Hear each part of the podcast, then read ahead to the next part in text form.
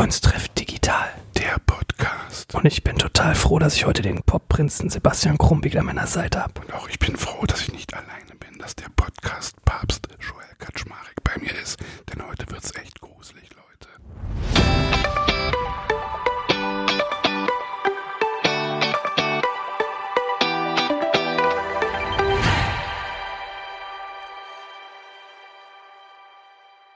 Wir haben nämlich niemand anderen da als den fabulösen Autor Sebastian Fitzek. Lieber Sebastian, hallo.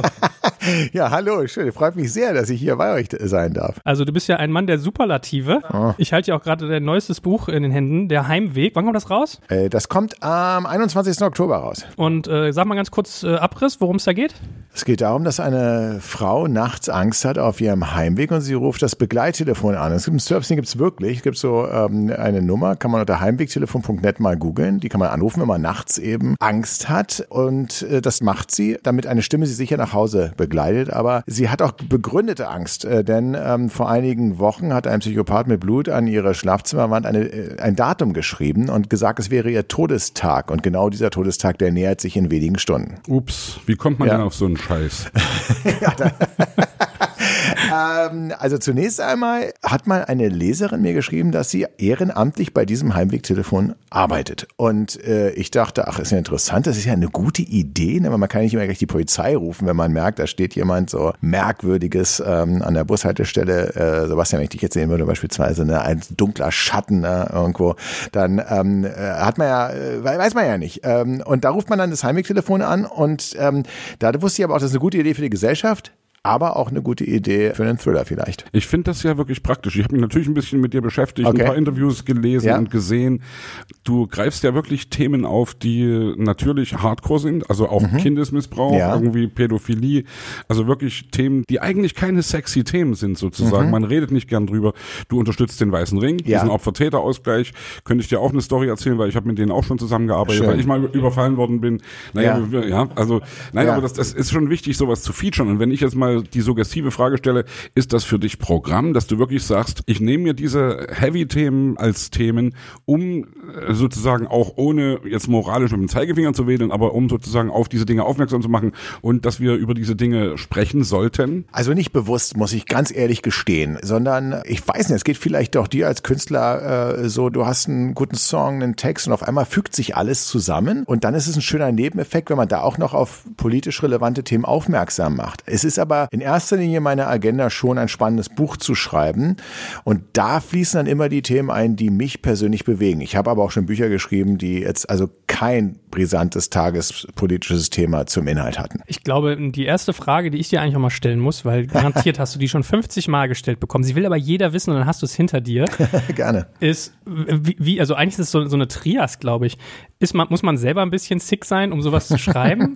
wie kann man das sozusagen verdauen, wenn man abends mit den Kindern auf der Couch sitzt? Ja. Und C, wie kommt man auf solche Ideen? Das ist so.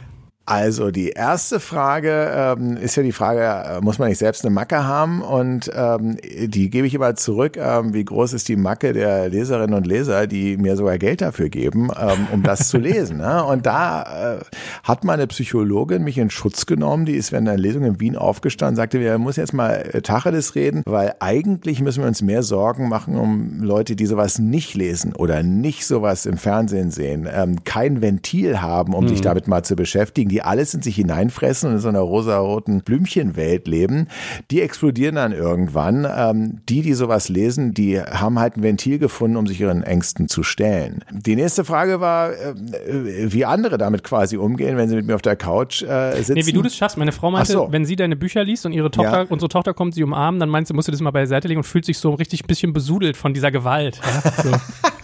von, von Fitzek besudelt. Hm. Also äh, ich, ich weiß es nicht. Ähm, natürlich unmittelbar danach äh, oder dabei ist es vielleicht nicht gerade so ein Kuschelmoment. Wobei es heißt ja, dass Thriller-Filme die besten Dating-Movies sind, weil wenn man so eine rückt zusammen, Romantic-Comedy sieht, dann ist man total relaxed und entspannt und sieht wahrscheinlich sogar immer noch hübschere Menschen als einen selbst dann beim Kuscheln zu, wohingegen man bei so einem Horrorfilm schon enger zusammenrücken will. Ein bisschen peinlich ist vielleicht, wenn der, wenn der Mann äh, dann heulend auf dem Schoß von seinem Tinder-Date sitzt, aber gut, kann ja passieren. Das ist schwer, aber ich glaube, die sind alle in meinem Umfeld froh, dass es nicht umgekehrt ist. Ne? Also Eben. nicht, dass ich meine dunkle Seite in der Realität auslebe und dann Rosamunde Pilcher lese oder schreibe. Also ich bin ja sehr ausgeglichen dadurch. Ich stülpe meine Albträume anderen auf und kann dann selbst beruhigt schlafen. Und die nächste Frage wäre ja auch so, du siehst gar nicht aus wie jemand, der Psychothriller schreibt. Ne? Das ist ja auch so ein, so ein Klischee. Ja, wie Aber wie sieht so jemand aus? Ne? Ähm, und, ähm, ja, vor allem tragen wir nicht alle irgendwie auch diese Abgründe mit uns rum. Das denke ja. ich ja oft, ja, dass wir alle natürlich beide Seiten haben. Wir haben beide die fröhliche Seite, wir haben beide die traurige und ja. eben auch die abgründige Seite und irgendwelche Dinge, ja, mit denen wir irgendwie klarkommen müssen und die wir in irgendeiner Weise äh, verarbeiten müssen. Und natürlich, entschuldige das, aber ich glaube, es ist durchaus zu vergleichen. Du hast eben das selbst schon gemacht. Richtig. Wenn ich einen Song schreibe, kann ich mir auch Dinge von der Seele schreiben und kann darüber Eindeutig. berichten und fühle mich danach irgendwie ja.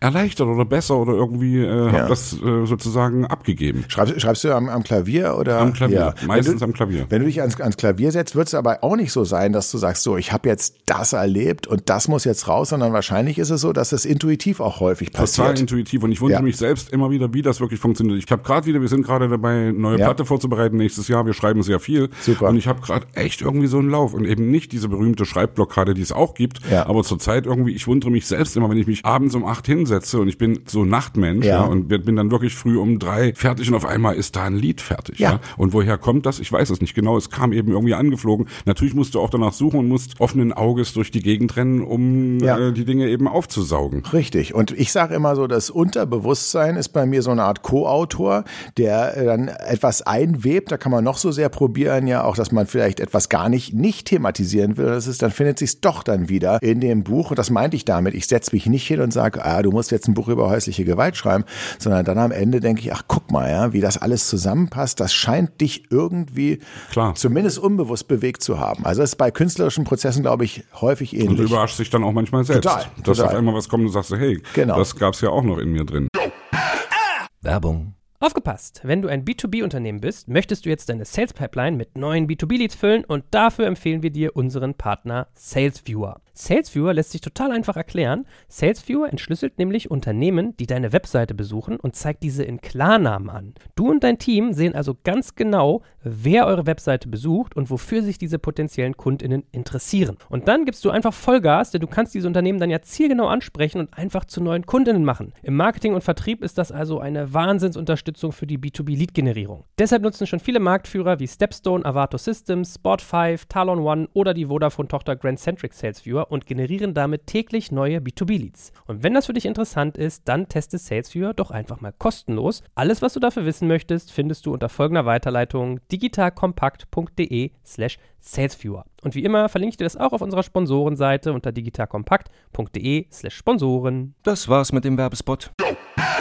Ja, ich wollte dir gerade auch äh, vorlesen. Meine Frau hat mir die, die Danksagung deines Buches Der Insasse äh, nochmal geschickt. ja. Das ist sehr nett verfasst, weil da schreibst du eine Kurzgeschichte, in der du schreibst, du wirst irgendwie entführt, wachst in einer Gummizelle auf ja. und jemand sagt, äh, du hast wen vergessen zu danken. Genau. Und dann zählst du, oh Gott, wer könnte es sein? Und zählst quasi alle Leute, auf die du danken willst in dem Buch. Ja. Und am Ende äh, kriegst du raus, das bist quasi du selber dein Unterbewusstsein. Und dann gab es hier so eine schöne Textzeile, wo dein Unterbewusstsein dich hier quasi gefühlt schon anschreibt, warum hast du dich dazu entschlossen, in die Therapie die Erlebnisse mit deinem besten Freund und Mentor zu verarbeiten? fragte sie. Weil es meine eigenen waren. Wer sorgt dafür, dass der Tod deiner Mutter immer und immer wieder unterschwellig Einzug in deine Romane hält? Schlaganfälle, Locked-In-Syndrom. Hä? Klickert da was?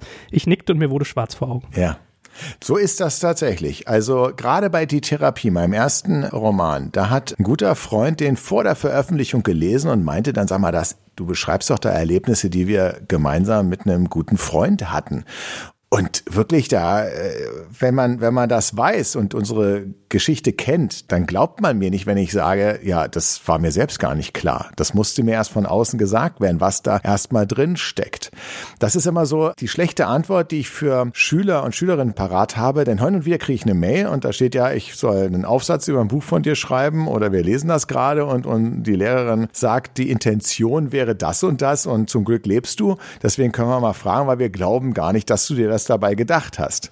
Und dann sage ich, also pass auf, die, die gute Nachricht für dich ist, nee, habe ich, ich habe da nicht dran gedacht. Die schlechte Nachricht ist, manchmal weiß der Schriftsteller aber selber gar nicht, was er damit eingewoben hat und man braucht einen Blick von außen. Insofern ist das gar nicht so blöd gedacht von deiner Lehrerin. Das könnte sogar so sein. Also insofern, ja, diese, was hat der Autor sich gedacht? Interpretation, die Intention des Autors, womit wir alle in der Schule gequält wurden. Es ist gar nicht so unsinnig, diese Frage zu stellen. Aber ich finde ja auch interessant, dass die Kunst ist ja eigentlich eigentlich auch, glaube ich, Dinge so zu schreiben, dass jeder seinen eigenen Film fahren kann und dass jeder ja. sozusagen das aus seiner Sicht für sich selbst so interpretieren kann, wie er das eben für sich interpretiert. Also es gibt ja keine absolut wahre Interpretation einer Geschichte, Nein, sondern jeder sieht das anders, jeder erlebt es anders, selbst das Leben als solches. Wenn wir zusammen irgendwas machen, hm. du erlebst es anders als ich und äh, ich reflektiere dann eben auch anders darüber als du. Definitiv. Also gibt es ja Experimente, allein das, was wir sehen, jeder sieht was anderes. Mhm. Ja, da hast du drei Zeugen und die haben vier unterschiedliche Dinge beobachtet beim Unfall. So deswegen sind ja Richter, Staatsanwälte, die Zeugen, da schlagen die immer die Hände vom Kopf zusammen, weil ja, das so subjektiv gefärbt ist. Aber die Leute, habe ich auch festgestellt, werden so ein bisschen wahnsinnig, weil es gibt so manche Sachen, die lasse ich eben auch bewusst offen. Ähm, nie die Hauptfrage, dass ich mich dann drum drücke, wer jetzt der Täter ist oder so. Das nicht. Aber wenn jetzt beispielsweise ähm, es um die Frage äh, geht, die Mutter, das war in Noah so, ähm, die Bank darum, ähm, ob das Kind, was sie hat, wirklich gesund zur Welt kommt oder nicht. Und das wurde jetzt nicht bis ins Letzte geklärt, weil sie trifft einfach den Entschluss, das Kind so oder so zu bekommen. Die Leute schreiben dann aber, und wie war es? Was ist mit dem Kind? Sie wollen das wissen. Sie wollen sich nicht selbst ihre Vorstellung machen. Nicht alle, aber einige, also ich kriege wirklich bei einigen Büchern nach dem Motto, oder wir streiten uns, ist das Ende so oder so zu verstehen. Und ich sage, äh, ja, beide recht. Also mhm. ähm, äh, ja, ich, ich kann euch sagen, wie ich es sehe, aber das heißt noch lange nicht, dass, dass eure Meinung äh, weniger wert ist. Ich habe schon mal einen guten Freund äh, beim Nachtwanderende und äh, ähm, ja, ist, ist das jetzt so oder so? Und ähm, ich habe es ihm erklärt, wie ich das sehe und sagte, nee, finde ich blöd, ich sehe das anders. Ja, ja und das ist aber die richtige Einstellung. Richtig. Wie ist deine Happy End Quote bei deinen Büchern? Ähm, das kann man gar nicht so genau sagen, weil ich finde das Realistische an einem Horror und ich schreibe jetzt keinen Horror wie Stephen King. Das Realistische an diesem abgedrehten Genre des Horrorfilms wie Buches ist es, dass das Böse eigentlich am Ende nie komplett ausradiert ist. Man sieht ja immer noch so ein bisschen. Ähm, Selbst wenn bei Alien ja, das Raumschiff wegfliegt, zack, da ist zack, noch ein da ist noch so die genau. Brut, die ist noch da. Ja. Man weiß genau. Das ist nicht nur, damit es eine, eine Fortsetzung gibt, sondern weil man eben weiß, das Böse wird nie völlig ausgelöscht. Das Gute hat aber zum Glück obsiegt. Und so ist es auch in meinen Büchern. Also es gibt immer so ein Semi-Happy End. Der Grundkonflikt ist gelöst, aber es ist nie alles Friede, Freude, Eierkuchen. Ist das generell was, was dich begleitet? Der Kampf zwischen hell und dunkel, schwarz und weiß, gut und böse? Eher der Kampf zwischen Schein und Sein. Denn haben wir eben gerade darüber gesprochen. Also wir haben völlig unterschiedliche Wahrnehmungen. Und das ist äh, eigentlich ganz interessant, dass jeder die Welt irgendwie komplett anders äh, sieht und ganz anders betrachtet. Und für mich war es schon immer eine der größten Horrorvorstellungen, irgendwann ähm, aufzuwachen und dir sagen die Leute, also all das, was du geglaubt hast, das ist gar nicht so. Also nach dem Motto, ja, sie sind gar kein Bestsellerautor, wir haben das Experiment beendet. und, ähm, und, und Dr. Krummwiegel äh, wird sie jetzt wieder auf die Station bringen. Ähm, das ist, äh, ja, das, das ist so, eine, so, so ein Horrorszenario. Und was können wir denn wirklich für bare Münze nehmen? Das sind so die denen ich immer auf den Grund gehe. Ich denke das ja manchmal wirklich auch. Ich denke manchmal irgendwie, hey, scheiße, irgendwann kommt das alles raus und die Leute merken, dass du eigentlich nur so ein Harlekin bist, so, so, so, so ein Schaumschläger, der eigentlich nichts so wirklich richtig kann. Der kann ein bisschen singen, kann ein bisschen irgendwie Sprüche machen, aber eigentlich steckt da nicht so viel dahinter. Irgendwann kommt das mal raus. Ich glaube, ja. diese Angst haben alle Künstler irgendwie, weil das so, so ungreifbar ist. Ne? Ja, du kannst ja auch nicht die Hand dafür uns vorlegen, dass es immer so bleibt übrigens. Du kannst nicht ja, die Hand dafür uns legen, dass du immer kreativ bleibst. Äh, ja? Das nicht oder das, ich meine vor allen Dingen, wenn man einen Beruf hat, wo man vom Geschmack von anderen auch abhängig ist, ähm, den kann man ja nicht beeinflussen so sehr. Man kann halt immer nur sein Bestes geben und dann hoffen, dass man und nicht sein, der Einzige sein ist. Sein Ding machen. Das, ist, das, das wäre wär meine Frage auch Richtig. gewesen, weil ich habe hab gelesen, dass bei Therapie das erste Buch ja. 13 Anfragen ja. an Verlage, alle haben es nicht gecheckt. Ja. Und dann auf einmal kommst du zu irgendjemandem, der checkt das und du zack verkaufst auf einmal irgendwie tierisch viele Bücher. Ja, Deswegen ist doch eigentlich die Lehre daraus, mach dein Ding, zieh das durch. Ich weiß für mich, wie es geht, wie, also ob das jetzt, ob alles immer wieder dann auch erfolgreich ist, ob das, genau wie es bei uns war. Die erste Platte sofort hat geballert. Eine Million Stück verkauft Wahnsinn. irgendwie, ja.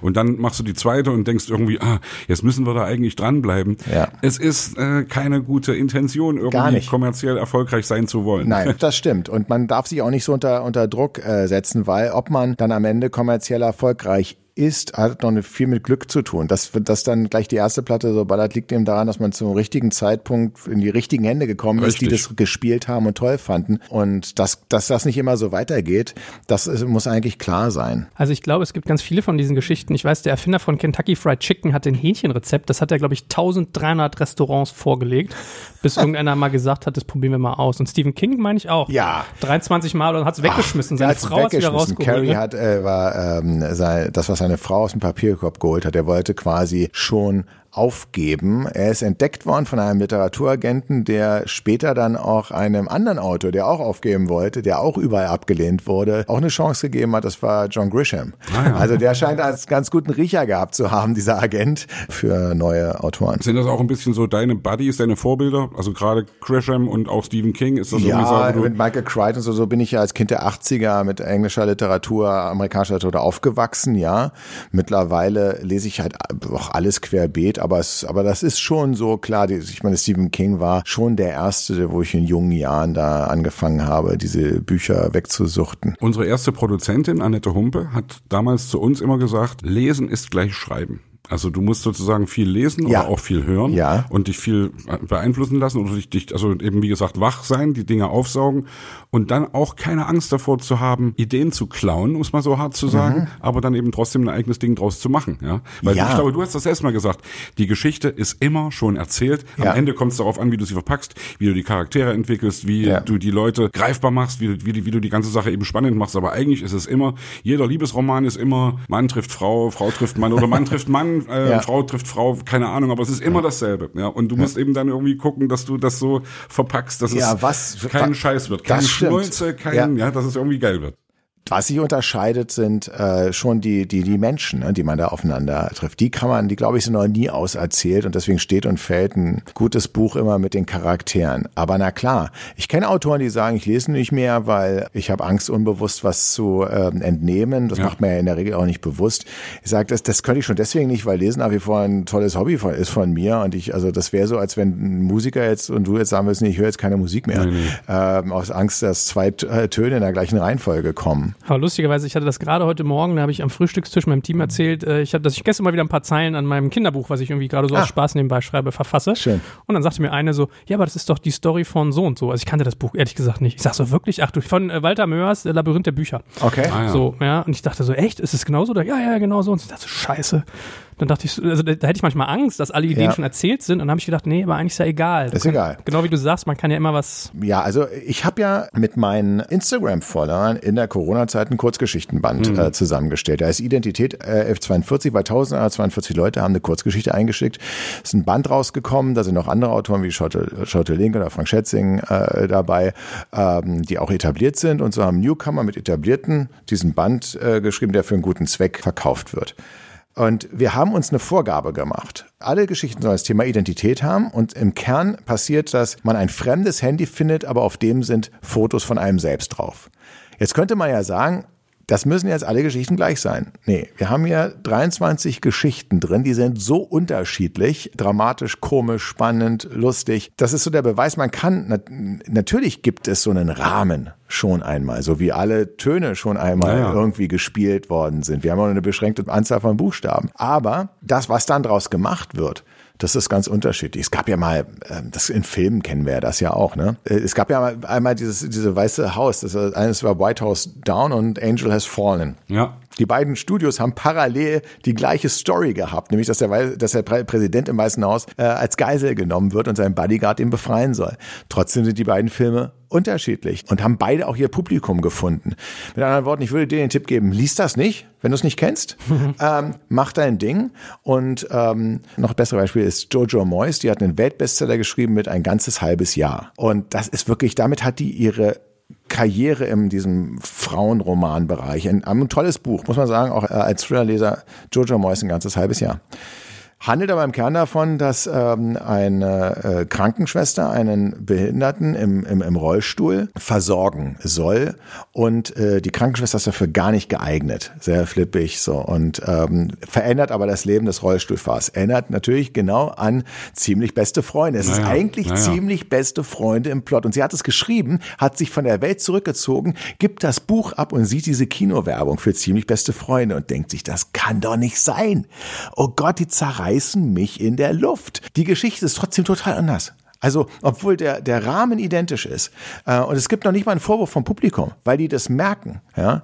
Andere, die dritte Geschichte ist äh, Six Sense mit ähm, The Others. Six Sense hat eine Wendung am Schluss, für alle, die es nicht gesehen haben, verraten wir es mal nicht. Ist dieselbe Wendung wie in The Others. Und da dachte auch der Regisseur, wenn ich jetzt danach komme, ich werde zerrissen Beide haben ihr Publikum gefunden. Beide Filme waren mega erfolgreich. Six Sense ein bisschen mehr, klar.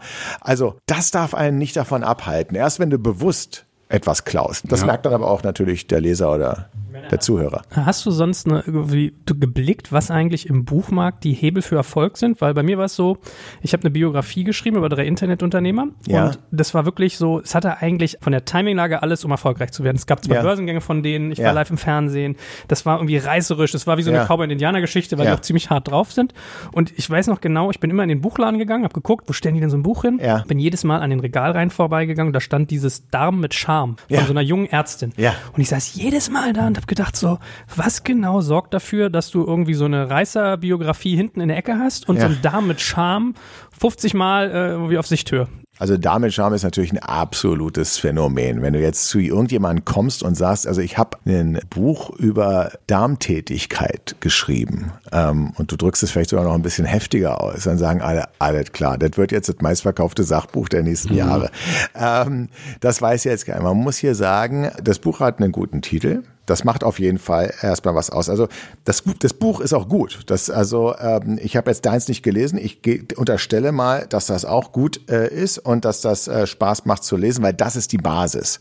Das ist aber nicht das Ausschlaggebende am Ende, dass man aufmerksam wird da, davon, weil dass das Buch gut ist, das setzt natürlich der Kunde voraus, der es kauft. So wie wenn du dir ein Auto kaufst, klatscht keiner in die Hände und sagt, ach toll, das Pferd. Pferd. Ja, das ja. Pferd. Ne? Sondern da muss was hinzukommen. Und das, was hinzukommt, das ist natürlich auch Magie und Glück, das kann man nicht so beeinflussen. Da kann ein guter Titel bei helfen, dass der Fokus auf das gute Buch ähm, äh, gerichtet ist. Da kann natürlich auch helfen Talkshow-Präsenz, die du auch hattest. Nun muss man aber sagen, hatte die äh, Autorin auch ähm, das Glück, ich weiß, es war Durchbruch in der, ich glaube in der NDR Talkshow mit äh, Giovanni De Lorenzo, er hat sie übers Pupsen geredet und das wurde sowas von rumgeschickt, ja, ja. weil die es so charmant gemacht hat. Dann passt auch noch das Buch dazu, äh, dass jeder dieses Buch kaufen wollte, weil man über so ein Tabuthema auf einmal so charmant reden konnte. Im Nachhinein kann ich dir aber jeden Erfolg erklären. Frag mich mal, was morgen als Newcomer auf der Bestsellerliste steht. Da habe ich keine Ahnung. Also hinterher sind wir immer schlauer. Ja, ich habe gemerkt, man zahlt ja auch echt Lehrgeld. Ich weiß, ich habe damals mit einem Verlag verhandelt oder meine Buchagentin und dann kamen die und sagten, wir möchten den Buchtitel und das Cover bestimmen können. Ja. Und ich fand sowas sensitiv. Also als Medienmacher habe ich gedacht, so wie wird der? Das ist doch sozusagen so das Herz, ein ja. Stück weit die, die, die Repräsentationsfläche. Und meine Buchagentin hat es mir ausgeredet, darauf zu pochen, dass ich das machen will. Und ich glaube, es war gut so, weil ich weiß noch ganz genau, ich habe dem Buch den Titel Titel Menschenfänger gegeben, weil ich dachte, das klingt mhm. mysteriös mhm. und ein bisschen mhm. dreckig und die sind auch so, dass die Leute begeistern ja. und in ihre Welt ziehen. Und dann kamen die an, meinten, nein, wir nennen das die Paten des Internets. Und ich so, okay. Und dann beim Cover kam es auch so, nein, Cover sollten irgendwie immer weiß sein. Helle Cover verkaufen sich besser für Biogra Biografien. Und das waren so, dabei habe ich irgendwann gemerkt, dass ich, okay, jetzt habe ich verstanden, warum die das sagt. Wenn du natürlich 50 Bücher irgendwie pro Saison rausgibst als so ein Verlag, weißt du was. Wie ist denn das bei dir? Machst du selber alle deine ganzen Verpackungen der Bücher? Also ich bin erstmal vorsichtig, wenn es so eine Regeln eben gibt, weil ich glaube, die richtig, richtig erfolgreichen Bücher waren ja dann immer die Bücher, die auch die Ausnahme waren. Das beste Beispiel dafür ist Harry Potter. Harry Potter, ich habe mal einen Verleger kennengelernt auf dem Weg von London zu einer, einer Buchmesse im, im Zug und äh, das war ein schwedischer Verleger, der sagte ganz stolz, ich bin der Verleger, der Harry Potter zweimal abgelehnt hat. Der einzige. Weil alle anderen haben einmal abgelehnt. Und er sagt, warum haben wir das abgelehnt? Da kam 600 Seiten Manuskript und wir haben gesagt, kein Kind liest 600 Seiten. Äh, das ist so wie weiße Cover verkaufen sich besser. Ja, bis dato war das vielleicht der Fall. Aber es kann eben auch sein, dass da mal was ganz anderes kommt. Und häufig sind wirklich genau die Sachen, die halt auffallen, die rauspoppen. Du findest das Buch ja auch nicht wieder, wenn du 60 Bücher hast, die alle weiß sind. Mhm. Das mag zwar sein, dass das ein bisschen freundlicher aussieht, aber es hat nicht diese Signalwirkung. Damit will ich jetzt gar nicht gegen das weiße Cover reden. Ich sage bloß, damit gebe ich mich erstmal nicht zufrieden, sondern was ich dann immer auch beim Coverbriefing sage, es sollte etwas Ungewöhnliches sein, es sollte neu sein, so wie das Buch neu und ungewöhnlich sein sollte. Und und ähm, beim Titel ist es, ist es auch so. Also ich, ich traue keinem, der mir sagt, das ist ein Gesetz. Ja, das gibt's also im Künstlerischen eigentlich ganz, ganz selten, dass das ein Gesetz ist. Deine Cover, also gerade jetzt der Heimweg ist ja doch auch anders, würde ich mal sagen, ja. Also sehr schräg und sehr äh, extravagant. Ja, also äh, sag mal so, es ist äh, ja, es ist ein schwarzer Block. Die erste Auflage ist so eine limitierte Edition, die hat auch sogar noch ein Loch eingestanzt. Man sieht eine fliehende Frau. Es hat einen schwarzen Schnitt, was bedeutet, also die, die Seiten sind an den Kanten alle schwarz. Ich finde, das passt. Ich bin selber in Kunst 5 gewesen. Also bildende Kunst ist überhaupt nicht mein Ding und ich kann mir auch, wenn mir jemand sagt, wie findest du die Farbe an der Wand, sage ja, äh, du streich die mal und lass mir ein halbes Jahr drin wohnen, dann sage ich dir Bescheid, wie naja. mir dir fällt. Aber wenn du mir so ein kleines Muster da an die Tapete hältst, ich kann es dir nicht sagen. Mir fehlt die Vorstellungskraft. Deswegen schicke ich immer, die schicken mir immer so Dummies zu, wo so ganz andere Bücher drin sind ja. ähm, und dann kann ich mir das irgendwie vorstellen. Und da bin ich ganz froh, dass die auch kreativ sind, weil wir sind jetzt in einer Phase, du, das wirst du ja auch noch an, an Alben eben äh, erinnern. Ich meine, was waren das für Kunstwerke früher, die man Wollte in der Hand ich eben gerade sagen, also wenn, wenn du jetzt sagst, äh, das, das weiße Cover vom Buch, die Beatles haben das weiße Album gemacht und hatten kurz vorher dieses gigantische Sgt. Peppers Cover, ja, was ja. wirklich ein großes Kunstwerk war. Allerdings. Und haben dann aber eben gesagt, hey, wir machen jetzt mal genau das Gegenteil. Und die Musik ist ja nicht minder schlecht nee, oder anders. Okay, die waren in einer anderen Phase. Ich glaube, die waren bei Sgt. Peppers wirklich ja. auf dem Höhepunkt und äh, das weiße Album ist ja dann schon eher so Solo-Songs von Paul ja. und von John und von ja. George. Ja, das ist ja schon irgendwie dann nicht mehr ganz so die guten alten Beatles sozusagen, wie wir sie kennen und lieben. Du bist auch mehr Beatles als Stones, habe ich gelesen. Ich bin mehr irgendwo. Beatles als Stones, ja. Das muss ich tatsächlich sagen. Weil die ähm. Beatles innovativer sind, glaube ich. Weil ja, die Beatles du? irgendwie, ich glaube schon. Also die Stones, wenn man es jetzt mal böse sagt, ich mag die Stones mhm. auch. Ich habe die Stones vor zwei Jahren hier in Berlin im Olympiastadion gesehen, war total begeistert. Okay. Und die, äh, auch als die Mauer gefallen war, ich habe weiß ich nicht, fünfmal die Stones ja. live gesehen. Die Beatles logischerweise, haha, nicht. Ja.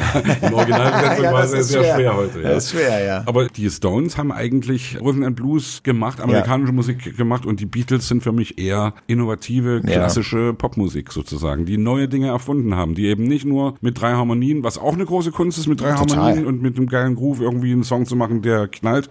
Aber die Beatles sind für mich die Erfinder der Popmusik, die, oder die, die Vollender so, sogar der Popmusik. Ja, ist auf jeden Fall ein Phänomen, also was mich auch begeistert hat. Wie ist denn das bei deinen Titeln? Die haben irgendwie immer so das Paket, die Therapie. Okay, das hast du eins geschrieben, Fische, die auf Bäume klettern, aber der Heimweg. Ja, das so ist, ja gut, es gibt auch äh, noch kürzere Noah oder Insasse. Es gibt aber auch noch was wie Amokspieler, der Seelenbrecher, der Augensammler. Auch Kunstworte haben es äh, geschafft. Also die letzten Titel sind gar nicht von mir, muss ich sagen. Die, das wollte Heimweg, ich vorhin fragen. Das sagt dann der Verlag. Der, der schlägt dir was vor. Ja, ich, ich, ich sage immer, wir, wir, lass uns brainstormen, weil es ist wichtig, der, äh, der Titel. Und er sollte nicht abgegriffen sein. Ähm, er sollte zum Buch natürlich passen. Und da muss man sagen, ähm, ich hatte erst der Begleiter, äh, der dich telefonisch nach Hause begleitet. Und da sagten die, ja, das ist schon ein ganz guter Titel, aber ähm, was hältst du von der Heimweg? Und das hat mir sofort ge gezündet, weil es gibt wenig Wörter, die eigentlich eine positive Bedeutung haben, wenn man länger drüber nachdenkt, aber auch einem komisch vorkommen. Ja, und das ja. ist, weil sowas schlicht wie der Heimweg, was auch sogar noch frei war, das muss man ja auch nochmal sagen. Viele sind ja schon besetzt, äh, die Titel, da wusste ich, nee, das ist es. Und wenn da jemand mit einem besseren Titel kommt, sage ich sofort, okay, klar, das machen wir. Bei mir hat sich irgendwie eingebrannt, dass du immer so deinen Namen, also Posterwände geschrieben hattest mit so einer Art ähm, Stacheldrahtzaun-Optik. Rot und dann waren immer so, ich glaube, es war bei Noah und ich glaube, bei der Insas ist es auch ein bisschen so, ne? Kann sein. Dass, ähm, also, also, manchmal merkt man ja echt, wie sich sowas im Kopf auch festsetzt, ne? Ja, du kommst ja auch sehr von der Grafik wahrscheinlich, insofern also hast du da so ein optisches äh, Gedächtnis, was mir auch fehlt. Vielleicht wegen Optik nochmal. Es sind ja auch einige deiner Bücher verfilmt worden. Ja. Übrigens ein lustiger Kreis. Ich komme gerade jetzt aus Neuss im Studio.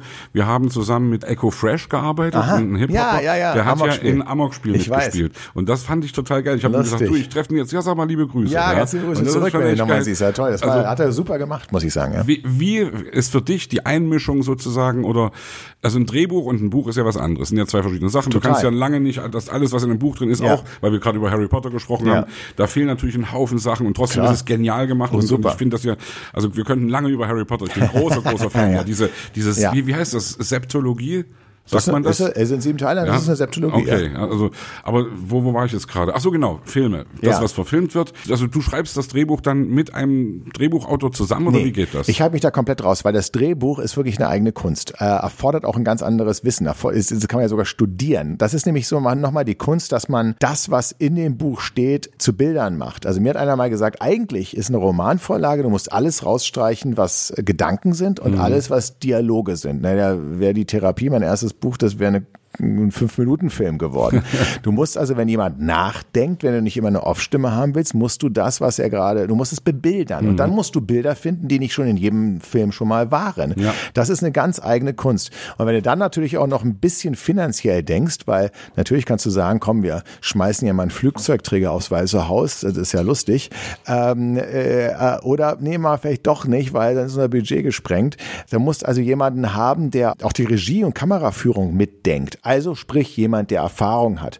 Und da ist jeder, der einen Roman schreibt, wie so ein Fußballbundestrainer. Und zwar jemand, der vom Fernseher sitzt, der ja. denkt, ah, ihr kennt doch hier alle Fußballer, genau. ich habe doch tausend Spiele gesehen, ich kann jetzt auch mal die Aufstellung machen. Genau. Ja, Pustekuchen. Nur weil ich tausend Thriller gesehen habe, kann ich noch lange kein Drehbuch schreiben. Auch weil, aber ich bin immer so assistierend schon zur Seite. Wenn die mich fragen, ich achte darauf, dass die Grundessenz drin ist. Probiere ich zumindest. Aber irgendwann äh, mir hat ein Freund mal gesagt, ein guter Vergleich ist es so, als, als wenn ich, ähm, als wenn du, du wirst operiert. Du suchst dir halt das Krankenhaus aus, den Operateur, du holst dir ein paar Sachen rein, du, du, du triffst eine Entscheidung, aber dann im OP fängst du nicht an, dem Chirurgen zu sagen, wie er Skalpell ansetzen soll. Du hoffst, die richtige Entscheidung getroffen zu haben und das habe ich dann eben, wenn ich der Produktionsfirma das Buch gebe und die das verfilmen, hoffe ich, dass ich damit die richtige Entscheidung getroffen habe. Aber ich muss jetzt auch mal fragen, in Vorbereitung auf unser Gespräch habe ich mit deiner, ich glaube, PR-Verantwortlichen, ja. der Sabrina, geschrieben. Da meinte die, ja, ihr müsst irgendwie rumkommen und der hat nicht so viel Zeit, der will nicht so viel Travel haben, der schreibt gerade vier Bücher. Schreibst du immer sozusagen wirklich, also schreibst du wirklich vier Dinge in einem Jahr oder ist es so, du hast immer mehrere parallel? Ja, er hat es ein bisschen übertrieben, glaube ich, aber es muss ja auch sein, eine gute Geschichte. Nein, also ich schreibe immer nur an einem Buch. Ähm, ich kann nicht parallel an mehreren Dann hätte ich dich jetzt auch echt gleichzeitig äh, schreiben. Nein, das, Kannst du parallel lesen nicht. als Zwischenfrage? Kannst du Bücher parallel so lesen? Gut, auch nicht okay. so gut. Also wenn ich dann ein Buch abgebrochen habe, finde ich es sehr hm. schwer. Das ist bei Serien genauso. Ne? Wenn ich eine ja. Serie unterbreche für eine andere, komme ich bei der dann kaum wieder rein. Was aber passiert ist, dass ich, wenn ich eine erste Fassung geschrieben habe, was so drei, vier Monate dauert, da habe ich jeden Tag geschrieben, dann geht es ans Lektorat in den Verlag. Und die lesen sich das durch. Das sind zwei, Regine Weißbrot, Caroline Grehl, die lesen sich das äh, durch und die brauchen ja auch ein paar Wochen. Also ich wäre auch ein bisschen sauer, wenn die am nächsten Tag mir total durchlektoriert wieder zurückschicken. Naja. Die haben ja auch andere Sachen zu tun. Das heißt also dann irgendwann sagen sie so, jetzt lesen wir es und dann sprechen sie sich ab, dann schicken sie es zurück. In dieser Zeit kann drei, vier Wochen dauern, darf ich an dem Buch nicht weiterarbeiten, weil sonst haben wir die Diskussionsgrundlage verändert. Und das sind dann die Sachen, wo ich natürlich entweder Urlaub mache oder auf Lesereise bin oder auch mal ähm, ein Exposé von einem anderen Roman schreibe oder recherchiere mhm. irgendetwas, ähm, was ich aber nicht mache. Ich fange auch nicht an mit einem neuen Buch, das zu schreiben, aber die Vorarbeit ist eben äh, wichtig. Und so kann sich das schon mal überlappen. Jetzt kommt ein kleiner Werbespot. Aufgepasst! Heute gibt's Werbung in eigener Sache. Wir wollen dich nämlich besser kennenlernen, weil viele hören Woche für Woche unseren Podcast und dabei wissen wir gar nicht immer, wer genau diese Leute sind. Und natürlich wollen wir ja aber wissen, wer du bist, um unseren Inhalt auch an deinen Interessen ausrichten zu können. Und um das zu ändern, habe ich eine Umfrage vorbereitet. Dort kannst du uns erzählen, wer du bist und wofür du dich interessierst. Und was du davon hast, naja, ich meine, je besser wir dich kennen, desto besser können wir unseren Podcast an deine Bedürfnisse anpassen. Und dann spreche ich auch keine Werbung mehr für Penispuppen und Online-Casinos ein, wo dich womöglich ganz andere Dinge interessieren. Nein, kleiner Spaß und trotzdem, du tauschst fünf bis zehn Minuten deiner Zeit gegen viele Stunden noch bessere Unterhaltung und Tiefenwissen in der Digitalwirtschaft. Klingt für mich nach einer Win-Win-Situation und geh doch also daher mal auf die Seite digitalkompakt.de/slash Umfrage. Fülle diese nach bestem Wissen und Gewissen aus und freue dich in Zukunft auf noch besseren Content auf Digital Kompakt. Ende der Werbung. Würdest du selbst sagen von dir, dass du dich auch positiv gesehen als Getriebener deiner mhm. Zunft siehst, dass du sozusagen Junkie bist, dass du schreiben musst? Also das, also ja. mir, mir geht's ja wirklich so. Also ich, ja. wenn mir jemand sagt irgendwie, ich dürfte was weiß ich, den Comedian Harmonists ist 1934 gesagt worden, ihr dürft nicht mehr Musik machen. Die Reichsmusikkammer hat beschlossen, ja. in der Band, zack. Wenn ich jetzt irgendwie mir vorstelle, mir würde sowas passieren, also das, da, damit würde ich, da würde ich krank werden, da würde ich nicht mit zurechtkommen, ja. weil ich werde immer. Musik machen, solange ich lebe.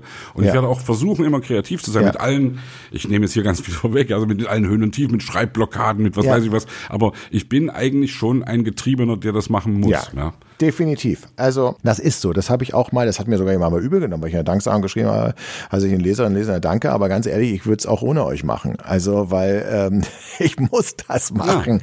Ja. Ähm, und äh, wahrscheinlich nicht so häufig, weil man ja auch noch anders Geld verdienen muss, aber das ist schon etwas. Das ist aber auch ein gutes Zeichen. Für mich muss ein Buch äh, halt immer ein Test, bevor ich mich ransetze. Man hat ja verschiedene Ideen. Vielleicht ist es auch ähnlich, ich kenne mich nicht so aus, aber wenn du verschiedene Songs hast, du weißt nicht, welche auf dem Album kommt.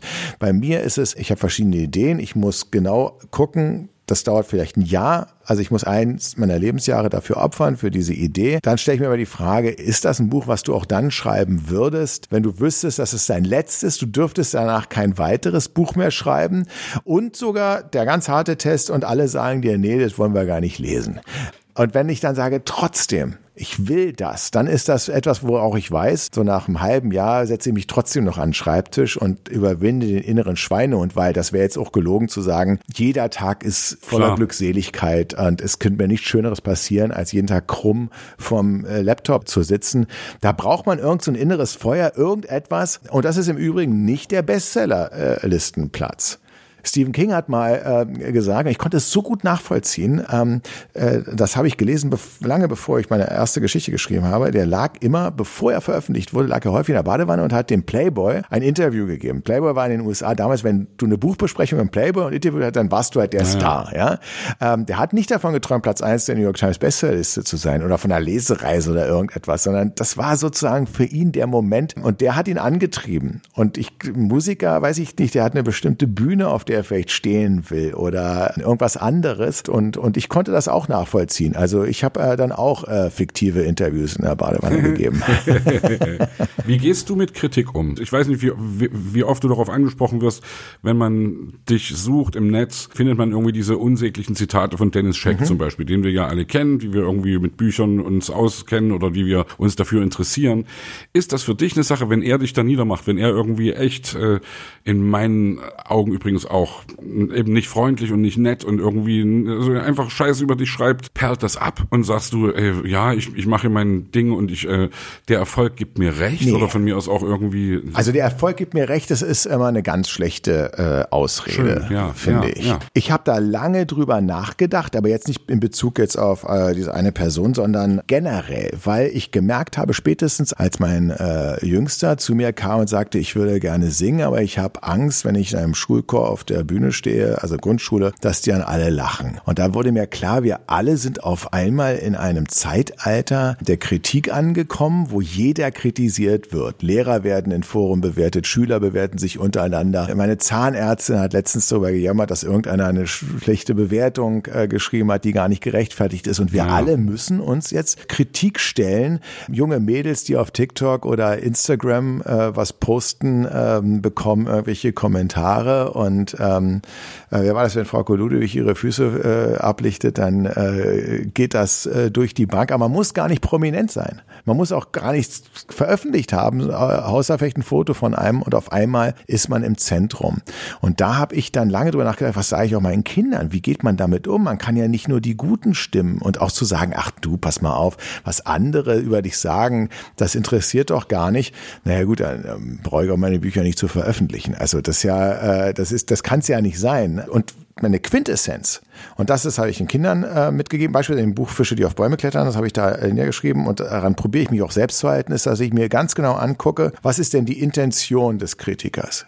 Also, will der seine eigene Einschaltquote hochbringen? Will der Zeitungen verkaufen? Will der seinen Instagram-Channel oder irgendwas hochvoten, um dann damit auch Geld zu verdienen? Also ist eine auffällige Kritik ist ein guter ja, Verriss und genau, den, dass man will der, dass, ja, genau. dass der quasi damit Geld verdient.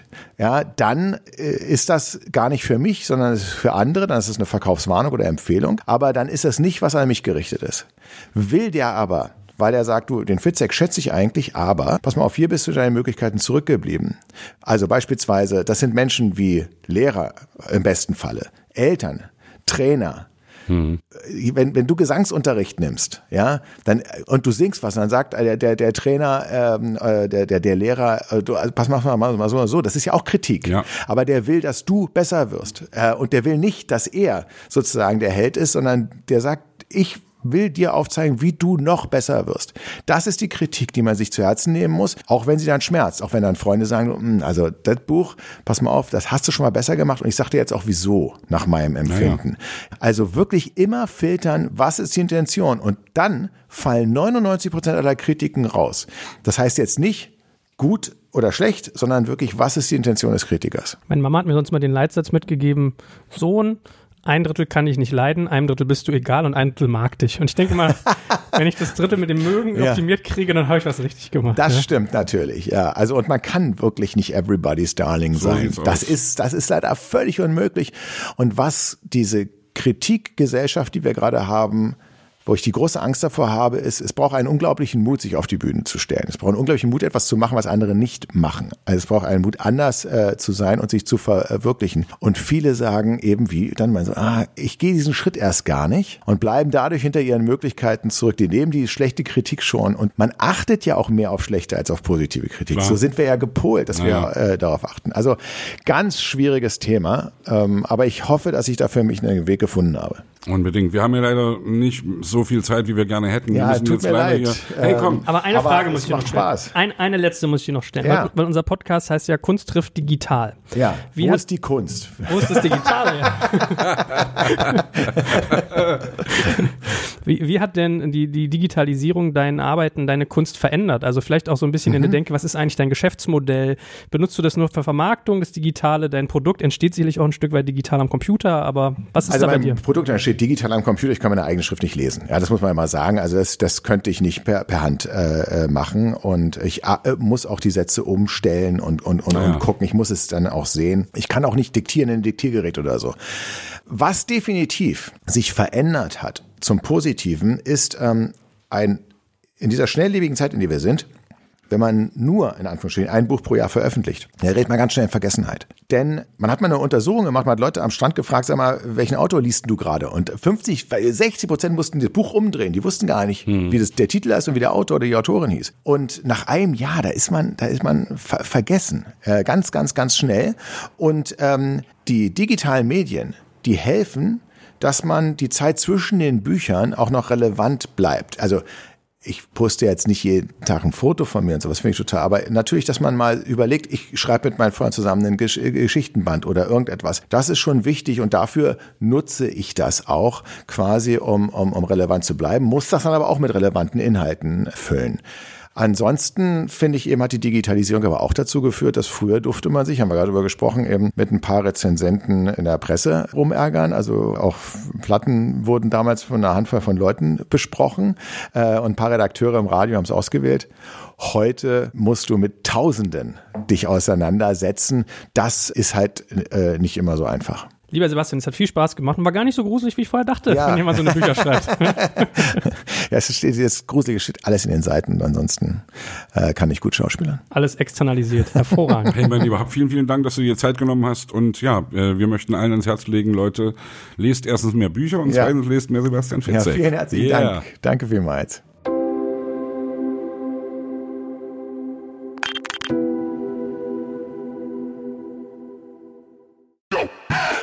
Jetzt kommt ein kleiner Werbespot. Aufgepasst! Heute möchte ich dir unseren Partner Spendit vorstellen. Dieser innovative Anbieter aus München hat es sich zum Ziel gesetzt, Benefits für Arbeitgeber und Arbeitnehmende so attraktiv wie möglich zu machen und Mitarbeiterbindung auf ein völlig neues Niveau zu heben.